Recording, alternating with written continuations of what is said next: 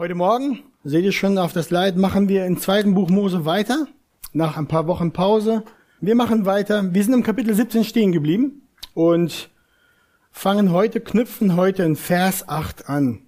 Wer die Kraft hat dazu, der mag doch gerne aufstehen. Wir lesen an den Text, den ihr schon vor euch seht. Katja kommt und liest für uns die, die Stelle aus 2. Mose 17, Vers 8 bis 16. Lasst uns zusammen lesen. 2. Mose 17 ab Vers 8. Da kam Amalek und kämpfte gegen Israel in Rephidim. Und Mose sprach zu Josua, erwähle uns Männer und zieh aus, kämpfe gegen Amalek. Morgen will ich auf der Spitze des Hügels stehen mit dem Stab Gottes in meiner Hand. Und Josua machte es so, wie Mose ihm sagte, und er kämpfte gegen Amalek. Mose aber und Aaron und Hur stiegen auf, äh, stiegen auf die Spitze des Hügels. Und es geschah, solange Mose seine Hand aufhob, hatte Israel die Oberhand. Wenn er aber seine Hand sinken ließ, hatte Amalek die Oberhand. Aber die Hände Moses wurden schwer. Darum nahmen sie einen Stein und legten den unter ihn, und er setzte sich darauf. Mose aber und Hur stützten seine Hände auf jeder Seite einer. So blieben seine Hände fest, bis die Sonne unterging. Und Josua überwältigte Amalek und sein Volk mit der Schärfe des Schwertes. Da sprach der Herr zu Mose, Schreibe das zum Gedenken in ein Buch und präge es den Ohren Josuas ein. Ich will das Andenken Amaleks ganz und gar austilgen unter dem Himmel. Und Mose baute einen Altar und nannte ihn, der Herr ist mein Kriegsbanner. Und er sprach, weil eine Hand zum Schwur erhoben ähm, ist auf dem Thron des Herrn, soll der Herr des Herrn, soll der Krieg des Herrn gegen Amalek wären von Geschlecht zu Geschlecht. Dankeschön. Ich bete noch vor der Predigt. Himmlischer Vater, ich danke dir für diese Lektion heute aus dem zweiten Buch Mose. Ich bitte dich, dass du zu uns sprichst und uns auch die Wanderung und diese Begebenheit des Volkes Israel auch klar werden lässt, auch für unser Herz. Dass wir über dich lernen, über uns lernen, dass unsere Liebe größer wird zu dir und wir dir gerne folgen. Sprich zu uns, wir wollen hören. Amen. Amen.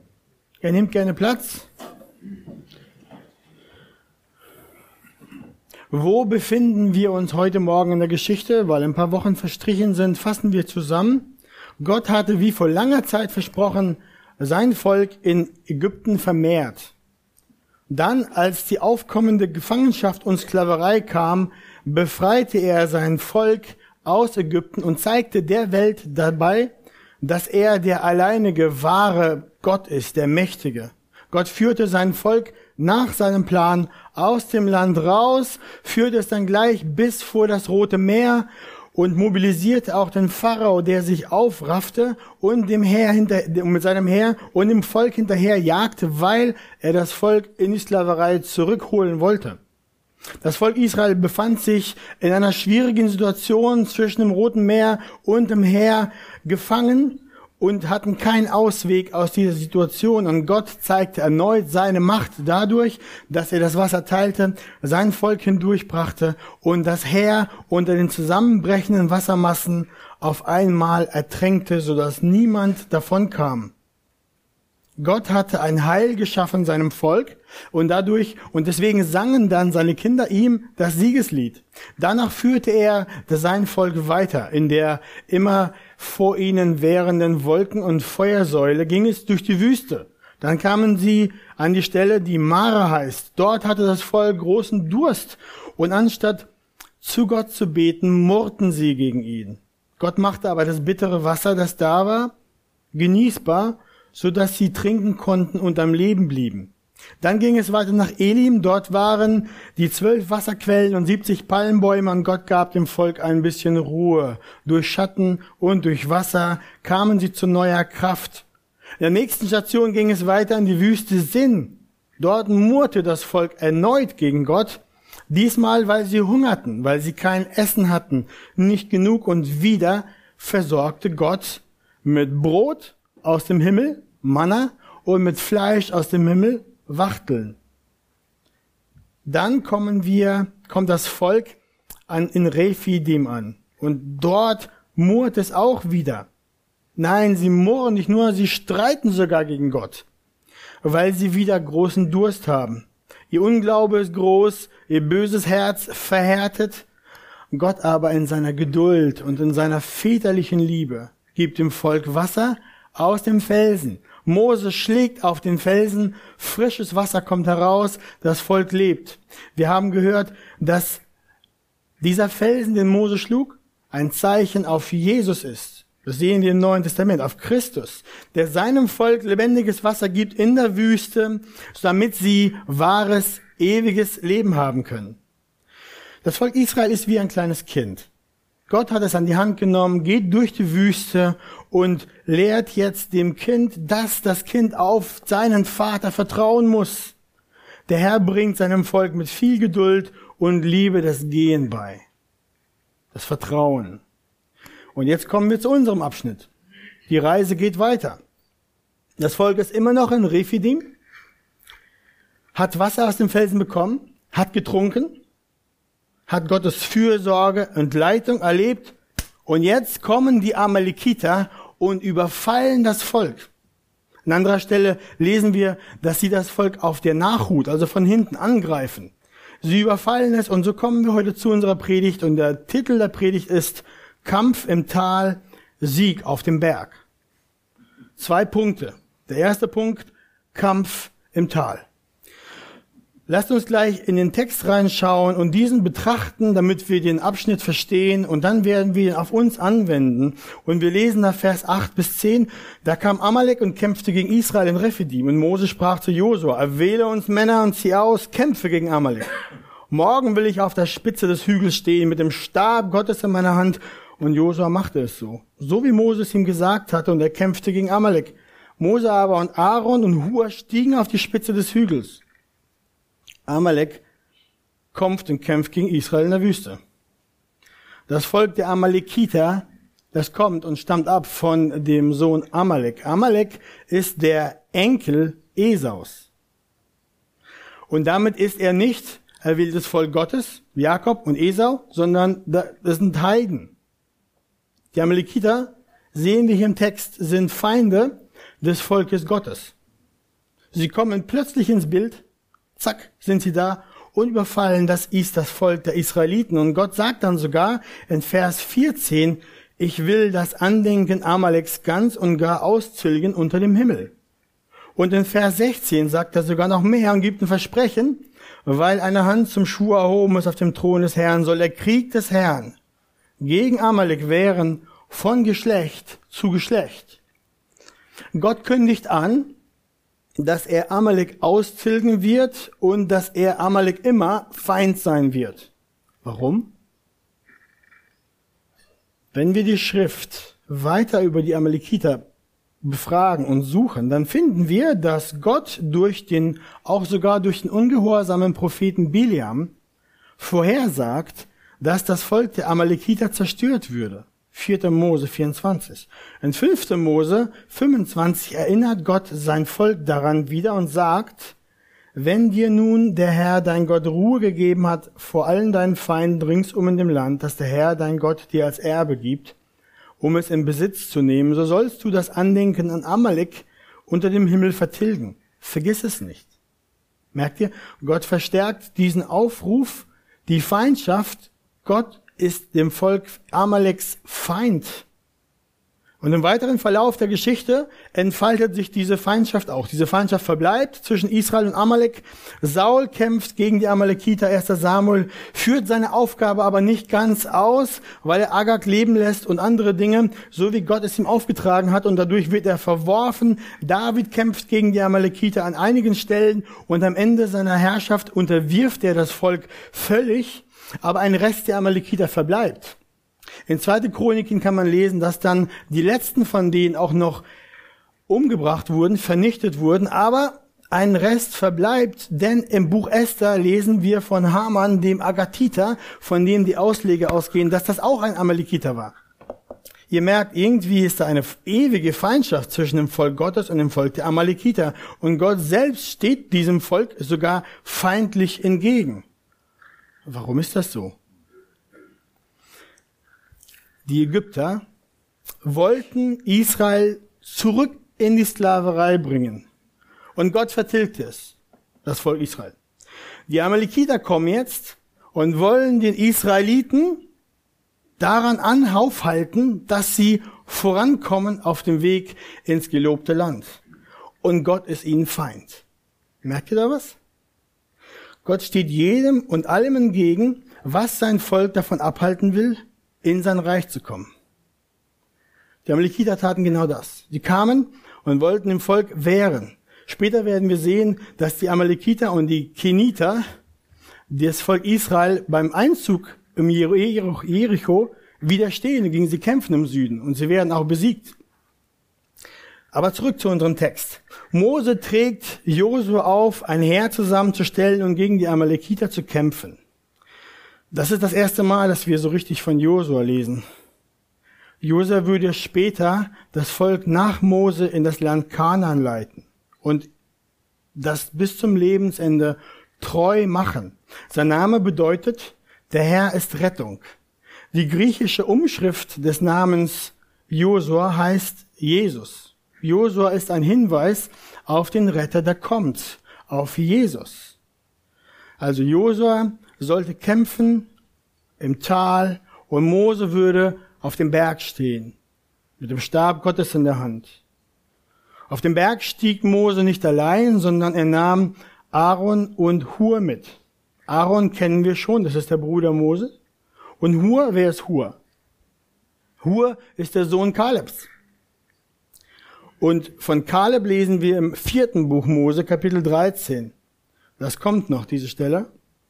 Er ist mit Josua der einzige der, der, der zehn Kundschafter, die im Glauben an Gott stehen und die, die Dinge, die sie sehen, im Glauben beurteilen und Glauben haben und sagen, ja, der Herr kann uns hier reinbringen, aber weil der Rest der Kundschafter und das Volk nicht glaubt und sich Gott gegen Gott auflehnt, straft Gott alle, die über 20 waren und Kaleb und und Josua sind die einzigen, die diese Zeit überleben und in das Land kommen.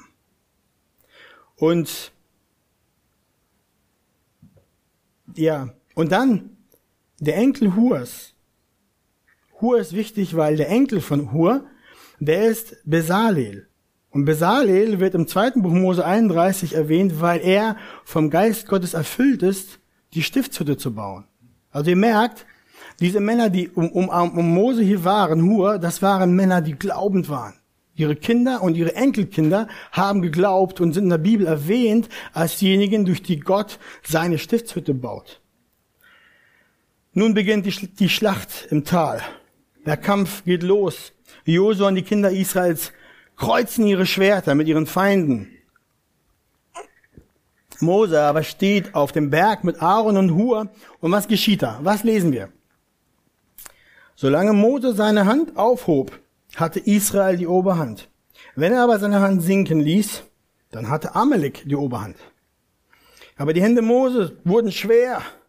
Darum nahmen sie einen Stein und legten ihn drunter, und er setzte sich drauf. Aaron und Hur aber stützten seine Hände, auf jeder auf einer Seite. So blieben sie fest bis zum Sonnenuntergang, lesen wir, und Josua überwältigte Amalek und sein Volk mit der Schärfe des Schwertes. Das ist doch hochinteressant. Mose hebt die Hände, wahrscheinlich zum Gebet. Wenn er die Hände sinken lässt, sieht er sofort, dass das Volk der Amalekiter anfängt, das Volk der Israeliten zu schlagen. Und wenn er sie hochhielt, dann drehte sich das Blatt und die Israeliten hatten die Oberhand und gewannen. Aber da Mose ja keine Maschine war, kein Roboter, konnte er nicht dauernd seine Hände hochhalten. Und welch gutes Geschick. Er hatte Aaron und Hur dabei. Er wurde auf den Stein gesetzt der eine zur rechten, der andere zur linken und sie stützten seine Hände, so dass Mose dann so den ganzen Tag über bis zum Sonnenuntergang so auf dem Berg saß, mit seinem Stab in der Hand, mit seinen Händen hoch durch seine Brüder und unten kämpften sie gegen die Feinde. So konnte Israel über Amalek siegen. Was ist hier los?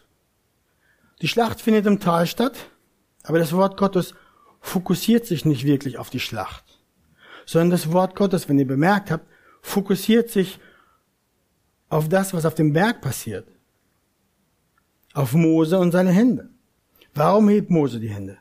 Warum verliert sein Volk, wenn er sie sinken lässt? Die Schlacht, wie ich gesagt habe, findet im Tal statt, aber der Sieg wird auf dem Berg errungen.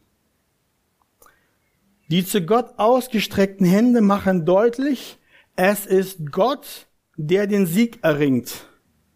Er kämpft für sein Volk. Das Volk ist völlig abhängig von ihm. Es ist nicht Jose und seine Männer, die den Sieg bringen. Es ist Gott, der den Sieg bringt. Er ist der entscheidende Faktor.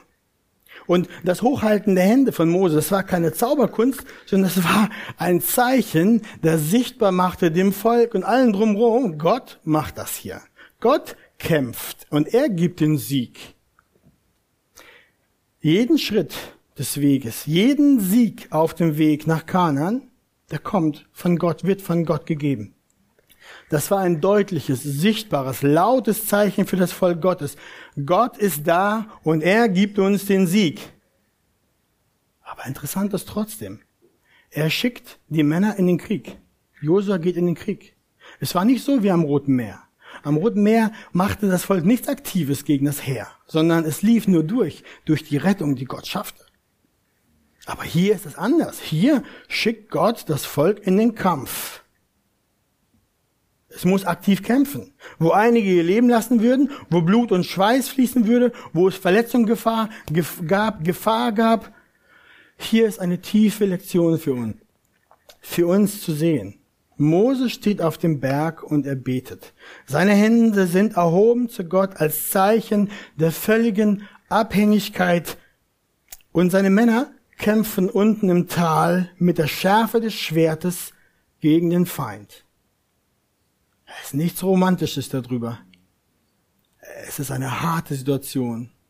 Eine Situation um Leben und Tod. Und hier sehen wir aber beides. Gebet und Arbeit. Ora ad labora. Betet und arbeite hieß die Devise in der Reformation. Beides ist nötig.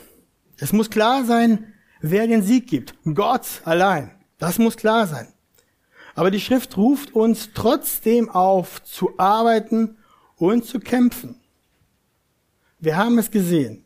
Amalek war ein Erzfeind von Gott, dem Volk Gottes feindlich gegenübergestellt. Gott investierte sich sogar selbst und versprach sich selbst, dass er Amalek bekämpfen würde bis zum Ende. Denn warum? Amalek wollte das Volk Israel daran hindern, in das gelobte Land zu kommen, voranzukommen. Amalek steht hier für jeden Feind, der sich dem Volk Gottes auf dem Weg in sein Land in den Weg stellt. Darum ist die Feindschaft Gottes gegen Amalek völlig, total, grenzenlos, unaufhörlich. Denn die Feinde, die sein Volk aus dem Land heraushalten, sich in den Weg stellen, die sind Gott persönlich Feind. Aber wir müssen sagen, primär geht es hier nicht um Menschen, sondern Amalek steht hier primär für einen geistlichen Feind, für uns Volk Israel im Neuen Testament. Wir sind so wie die Israeliten. Wir sind Pilger. Wir sind unterwegs durch die Wüste auf dem Weg in das gelobte Land. Viele Feinde stellen sich uns in den Weg, die uns daran hindern wollen, voranzukommen die uns abhalten wollen, geistig zu wachsen, im Glauben zu wachsen, zu reifen, dem Ebenbild Jesu verwandelt und ähnlicher zu werden. Das sind unsere geistlichen Feinde. Das sind nicht zuerst Menschen. Es sind nicht zuerst Politiker, nicht dein Chef auf der Arbeit, nicht dein Vermieter oder deine lästigen Nachbarn. Unsere Feinde sind geistlicher Natur. Die Nachfolge Jesu ist kostspielig und erfordert Opfer. Hast du gedacht, Jesus nachzufolgen ist ein Spaziergang im Park? Bist du überrascht über den Widerstand? Über Anfeindung, über Mühsal, über Schwere in deinem Herzen? Verwundert dich das? Die Nachfolge Jesu Christi ist eine gefährliche Sache. Sie erfordert Kraft, Mut, Hingabe, Glauben, Abwenden, Loslassen, erfordert viel Blut und viel Schweiß. Es gibt kein einfaches Vorankommen auf dem schmalen Weg der Nachfolge. Schlag dir das aus dem Kopf. Entspanntes Reisen gibt es nur auf dem breiten Weg, der zur Hölle führt.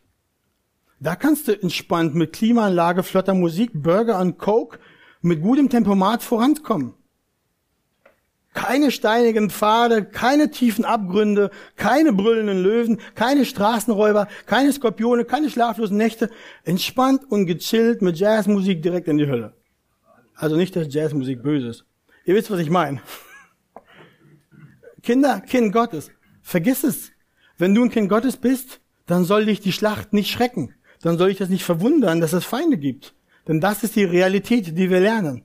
Amalek ist der Feind, unser geistlicher Feind. Das Volk Israel muss das lernen.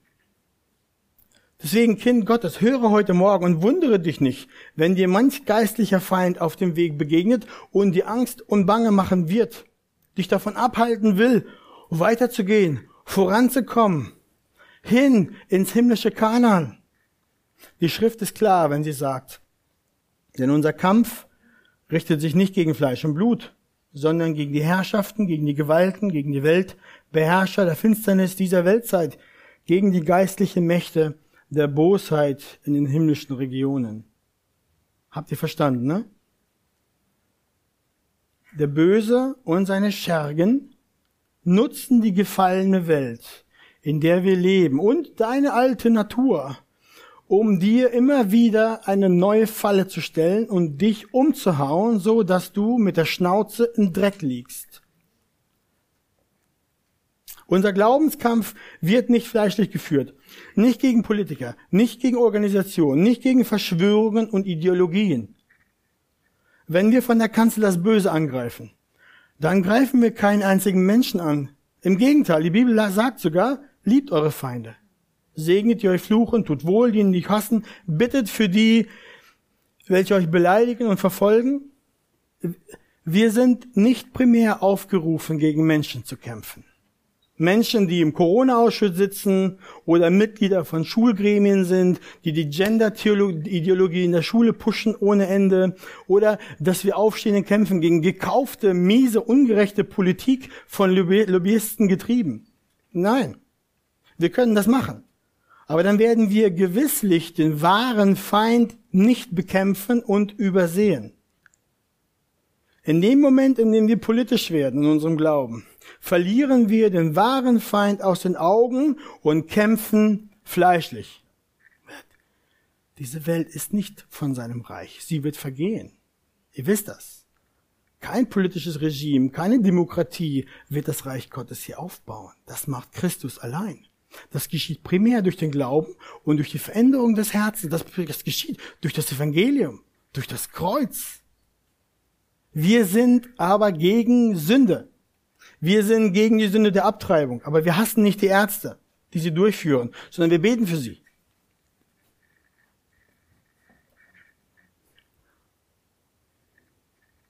Wir sind gegen alle Arten von sexueller Unzucht. Wir beschimpfen aber nicht die Leute, die das tun sondern wir laden die Menschen ein, dass sie Christus kennenlernen, dass sie verändert, dass sie errettet werden, dass sie zurechtgebracht werden können.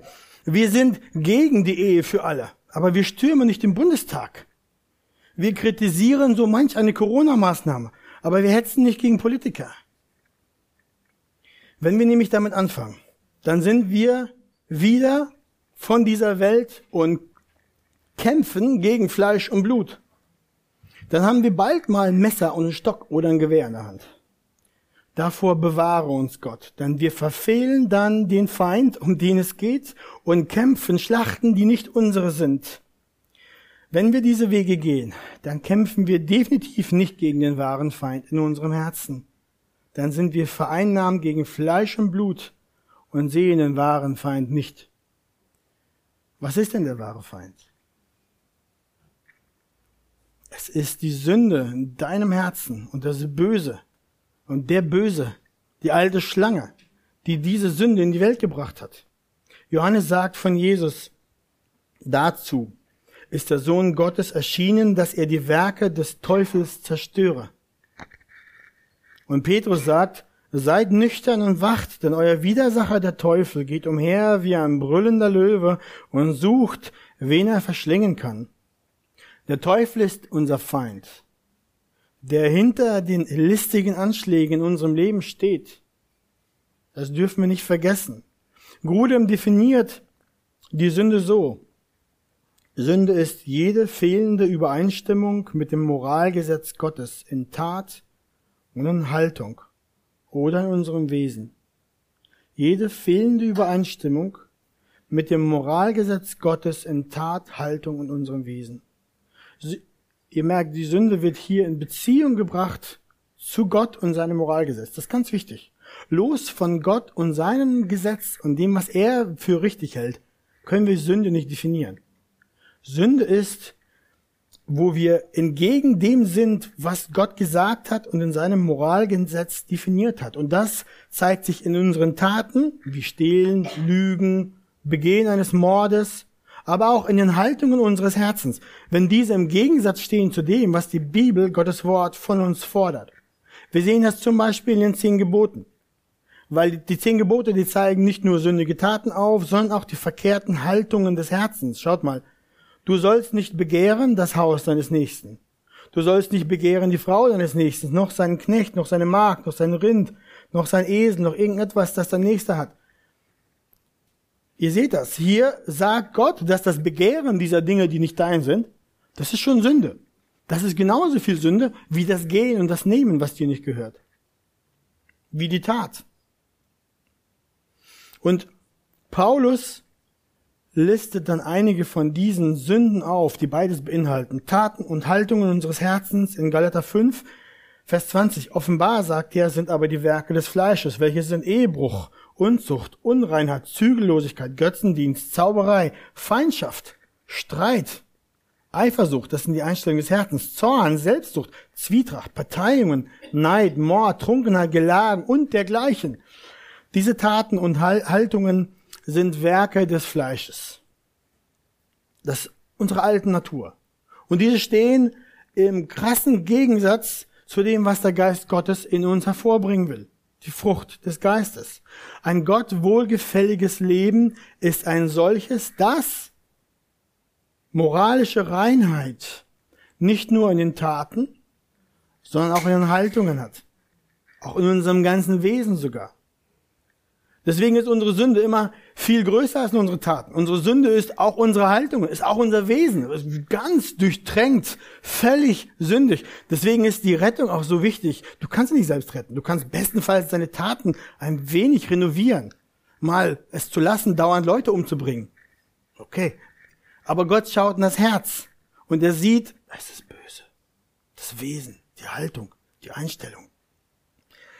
Ihr merkt, der wahre Feind Amalek, der uns vom Vorankommen hin zum himmlischen Kanaan abhalten will, ist die Sünde in unserem Herzen und der Böse, der um uns herum strategiert, um uns in unseren eigenen Lüsten und Begierden zu fangen, festzusetzen, zu lähmen, zu krüppeln, dass wir nicht vorankommen. Oder dass wir möglichst langsam vorankommen möglichst tief im Sumpf der dreckigen Sünde stecken, auf dass wir ja keinen gescheiten Schritt vor den anderen kriegen. Dieser Feind Amalek ist unser wahrer Feind. Diesen gilt es zu bekämpfen. Und dieser Kampf mit diesem Feind findet im Tal unseres Lebens, unserer Wüstenwanderung statt. Okay, das bringt uns jetzt zum zweiten Punkt. Wie kämpfe ich gegen diesen Feind Amalek in meinem Leben? Wie kann ich überhaupt kämpfen mit Aussicht auf Sieg? Punkt zwei: Sieg auf dem Berg. Wir haben gelesen, Mose stand auf dem Berg, erhob seine Hände und solange er das machte, gewann das Volk Israel. Wir haben gesagt, dass er seine Hände erhob, ist ein Zeichen für uns, dass wir sehen und dass wir verstehen, wir sind abhängig von Gott und können von uns aus keinen Sieg gegen den Feind erringen, gegen den wahren Feind Amalek, gegen die Sünde in uns. Wir müssen beten und wir müssen kämpfen. Das erinnert gleich an Epheser 6. Dort schreibt Paulus, im Übrigen, meine Brüder, seid stark in dem Herrn und in der Macht seiner Stärke. Zieht die ganze Waffenrüstung Gottes an, damit ihr standhalten könnt gegenüber den listigen Kunstgriffen des Teufels. Deshalb ergreife die ganze Waffenrüstung Gottes, damit ihr am bösen Tag widerstehen und euch behaupten könnt. So steht nun fest, eure Lenden umgürtet mit Wahrheit und angetan mit dem Brustpanzer der Gerechtigkeit und die Füße gestiefelt mit der Bereitschaft zum Zeugnis für das Evangelium des Friedens. Vor allem aber ergreife den Schild des Glaubens, mit dem ihr alle feurigen Pfeile des Bösen auslöschen könnt, und nehmt euch den Helm des Heils und das Schwert des Geistes, und welches das Wort Gottes ist, indem ihr zu jeder Zeit betet, mit allem Gebet und Flehen im Geist, und wacht zu diesem Zweck in aller Ausdauer und Fürbitte für alle Heiligen. Dies ist die geistliche Waffenrüstung. Da tut es Not drüber, eine Predigt zu halten und das zu verstehen. Das machen wir aber nicht jetzt. Aber diese geistliche Waffenrüstung ist auf alle Fälle eine, die wir im Glauben, im Verständnis des Wortes Gottes anlegen und uns wappnen können. Und, aber, aber überseht nicht Vers 18. Dort seht, steht geschrieben, indem ihr zu jeder Zeit betet mit allem Gebet und Flehen im Geist. Ohne das Gebet wäre auch die Einkleidung mit der geistlichen Waffenrüstung nicht ausreichend. Wir müssen im Tal gegen unsere Sünde kämpfen. Aber wir müssen auch auf dem Berg vor Gott beten. Ihr seht das hier auch. Wir müssen auf dem Berg vor Gott beten. Aber wir müssen im Tal auch gegen unsere Sünde kämpfen. Merkt ihr das? Beides ist nötig. Beides ist nötig. Es ist nicht genug, wenn wir mit Neid und Eifersucht in unserem Herzen kämpfen, einfach zu beten, Herr, mach mich frei von dieser Sünde und dann im Handumdrehen zu gehen auf Instagram, Pinterest, Facebook, wo auch immer, um dann die künstlich aufgeschönten digitalen Welten unserer Freunde und Verwandten anzugucken und dann darüber einfach zu lüsten und oh, Neid zu haben und Eifersucht. Das, das hilft nicht. Merkt ihr? Ich habe zwar gebetet, aber ich habe nicht gekämpft. Genauso ist das mit allen anderen Sünden. Nein, wenn du Neid und Eifersucht hast und damit kämpfst zum Beispiel, dann bete, Herr, hilf mir, gib mir die Kraft, hilf mir daraus. Aber dann geh auch weise Schritte, um, aus, um allem aus dem Weg zu gehen, damit du darin nicht wieder fällst. Dieses Prinzip ist anwendbar auf jede Sünde. Diese weisen Schritte werden dich nicht retten. Deine Strategien werden dir nicht helfen. Sicher, hier und da wird es dir, dich davor bewahren, wieder zu sündigen, zu lügen oder irgendwo hinzugehen, was du nicht anschauen hättest sollen. Ja, aber das macht dein Herz nicht rein. Das Gebet und die Hinwendung zu deinem Herrn ist nötig. Denn am Ende bleibt es stehen. Du rettest dich nicht selber, sondern Gott tut dies. Aber wie kannst du überhaupt gegen deine Sünde mit Aussicht auf Erfolg kämpfen? Wie ist das möglich? Wie ist das möglich, dass du kämpfst, betest und die Sünde nicht tust, sondern sie lässt? Mose stand auf dem Berg und betete zu Gott, der dem Volk den Sieg gab über den Feind Amalek. Und ebenso stand ein anderer auf einem anderen Berg und errang den Sieg. Den Sieg über den Feind. Wer ist das? Jesus Christus, der Sohn Gottes, unser Held und unser Retter.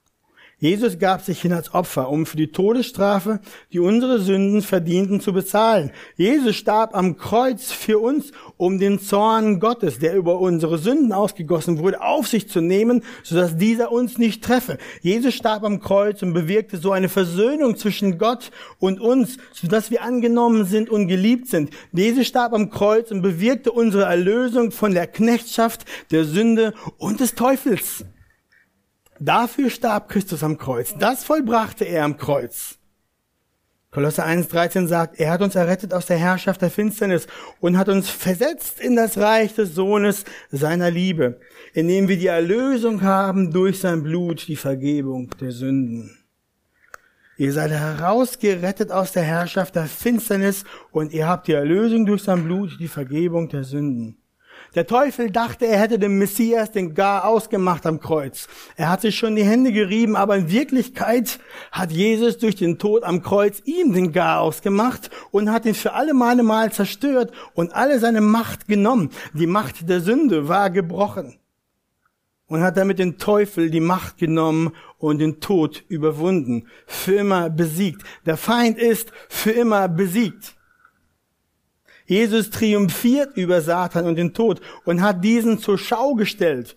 Wir lesen in Kolosser 2, 13, erklärt Paulus, er hat auch euch, die ihr tot wart, in den Übertretungen und im unbeschnittenen Zustand eures Fleisches, mit ihm lebendig gemacht, indem er euch alle Übertretungen vergab. Und er hatte die gegen uns gerichtete Schuldschrift ausgelöscht, die durch Satzungen uns entgegenstand, und hat sie aus dem Weg geschafft, indem er sie ans Kreuz heftete. Als er so die Herrschaften und Gewalten entwaffnet hat, stellte er sie öffentlich an den Pranger und triumphierte über sie an demselben. Der Feind ist machtlos geworden. Die Schuldschrift ist, getilgt. Sie wurde mit angeheftet mit Christus am Kreuz. So hat Jesus dem Teufel seine Macht genommen und hat den Feind völlig besiegt, weil er durch den Tod den außer Wirksamkeit setzte, der die Macht des Todes hatte, nämlich der Teufel. Und alle diejenigen befreite, die durch Todesfurcht ihr ganzes Leben hindurch in Knechtschaft gehalten wurden. Habt ihr diesen fantastischen Vers gehört? Bevor Christus uns errettete, waren wir in Todesfurcht unser Leben hindurch in Knechtschaft gehalten. Aber er kam und durch seinen Tod setzte er die Macht des Todes und des Teufels außer Gefecht. So sieht das aus. Warum kannst du überhaupt gegen die Sünde kämpfen? Mit Aussicht auf Sieg? Warum? Ja, weil ein anderer auf dem Berg stand und gesiegt hat. Christus hat gesiegt. Der Feind ist besiegt. Darum hast du, darum ruft die Bibel aus, zu kämpfen. Gott schickt uns nicht zu kämpfen gegen den Feind, gegen den wir nicht siegen können. Keine Chance. Auf uns selbst gestellt haben wir keine Chance. Aber unser Herr hat für uns gesiegt. Darum sagt die Schrift und kann das auch mit Recht sagen. So unterwerft euch nun Gott, widersteht dem Teufel, so flieht er von euch. Ja, aber der Teufel hat keine Macht mehr über euch. Deswegen flieht er von den Kindern Gottes. Darum sagt die Schrift auch und ermutigt uns. Ich ermahne euch aber, ihr Brüder, um unseres Herrn Jesus Christus und der Liebe des Geistes willen, dass ihr mit mir zusammen kämpft in den Gebeten. Ihr merkt wieder, der Kampf, den wir austragen, ist nicht mit Fäusten, ist nicht mit Stöcken, ist nicht physischer Natur, sondern geistlicher Natur. Auf den Knien wird der Kampf gekämpft, um unser eigenes Herz. Und als nötige Konsequenz gehen wir die weisen Schritte, um das auszuleben, damit wir möglich machen, damit diese dreckigen, besuhlten Stellen in unserem Leben wegkommen, damit wir da nicht wieder reinfallen. Deswegen, du musst nicht verzagen. Brüder und Schwestern, kämpft den Kampf des Glaubens. Jesus hat den Feind nämlich schon besiegt. Sünde, Satan und der Tod sind von ihm überwunden worden. Du musst nicht verzagen. Du musst nicht aufgeben in deiner Nachfolge. Du kannst nun kämpfen, weil er den Sieg schon errungen hat. Lasst euch deswegen die Hände stärken, dass ihr in euren Tälern gegen die Sünde auch in eurem Leben vorgeht dass ihr diese ablegt, dass ihr der Versuchung widersteht. Ihr müsst nämlich nicht mehr nachgeben, wie es vorher war. Ihr könnt jetzt einen anderen Weg gehen. Schleppt die Drachen eurer Sünde in euren Herzen aus euren dunklen Höhlen ans Licht, zerrt sie heraus mit dem Wort Gottes und dem Heiligen Geist, schlagt ihnen die Köpfe ab. Und wenn ihr das nicht alleine tut, dann holt euch Geschwister und macht es zusammen. Aber kämpft den Kampf wir sind berufen zu kämpfen. Wir sind Kinder Gottes, die per Definition gegen das Böse stehen. Und das Böse findet in unserem Herzen statt. Nicht Menschen, habe ich gesagt, sondern wir kämpfen nicht gegen Fleisch und Blut. Lasst nicht nach im Gebet. Erhebt eure Hände zu Gott. Im Gebet. Auch wenn wir die Hände nicht erheben, tut es im Geist. Holt euch auch Aaron und Hur zur Seite damit eure Hände hochgehalten werden, damit ihr nicht alleine kämpft, weil dann werdet ihr bald matt und müde werden, entmutigt. Verliert die Perspektive aus den Augen. Ich habe schon zehnmal gekämpft und immer wieder wurde ich umgehauen. Na und? Der Gerechte steht immer wieder auf und macht weiter. Seht, dass ihr völlig abhängig seid von eurem Gott, von eurem Retter, von eurem Messias. Er hat alles getan und deswegen haben wir Hoffnung. Kinder Gottes haben immer Hoffnung. Kinder Gottes geben nie auf. Warum? Weil Christus es getan hat, weil er gesiegt hat. weil er seine Ziele immer erreicht, weil ihm nie etwas zu schwierig ist, weil er niemals zurückzieht, oh, du bist ein komplizierter Fall, nee, das lasse ich sein. Das ist nicht so, niemals. Und dann lesen wir in Vers 15, Mose baut ein Altar und nannte ihn, der Herr ist mein Kriegsbanner.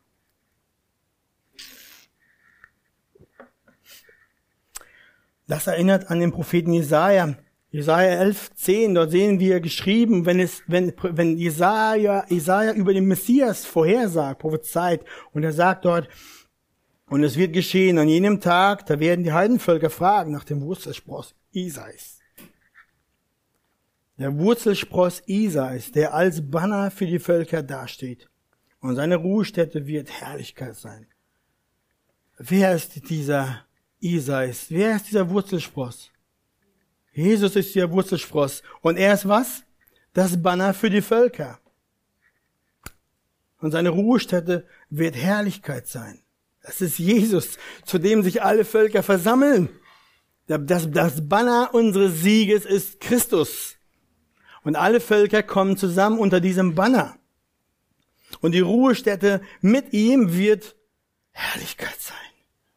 Deswegen, Schau auf deinen Herrn heute Morgen, auf den Wurzelspross Isais, der gesiegt hat.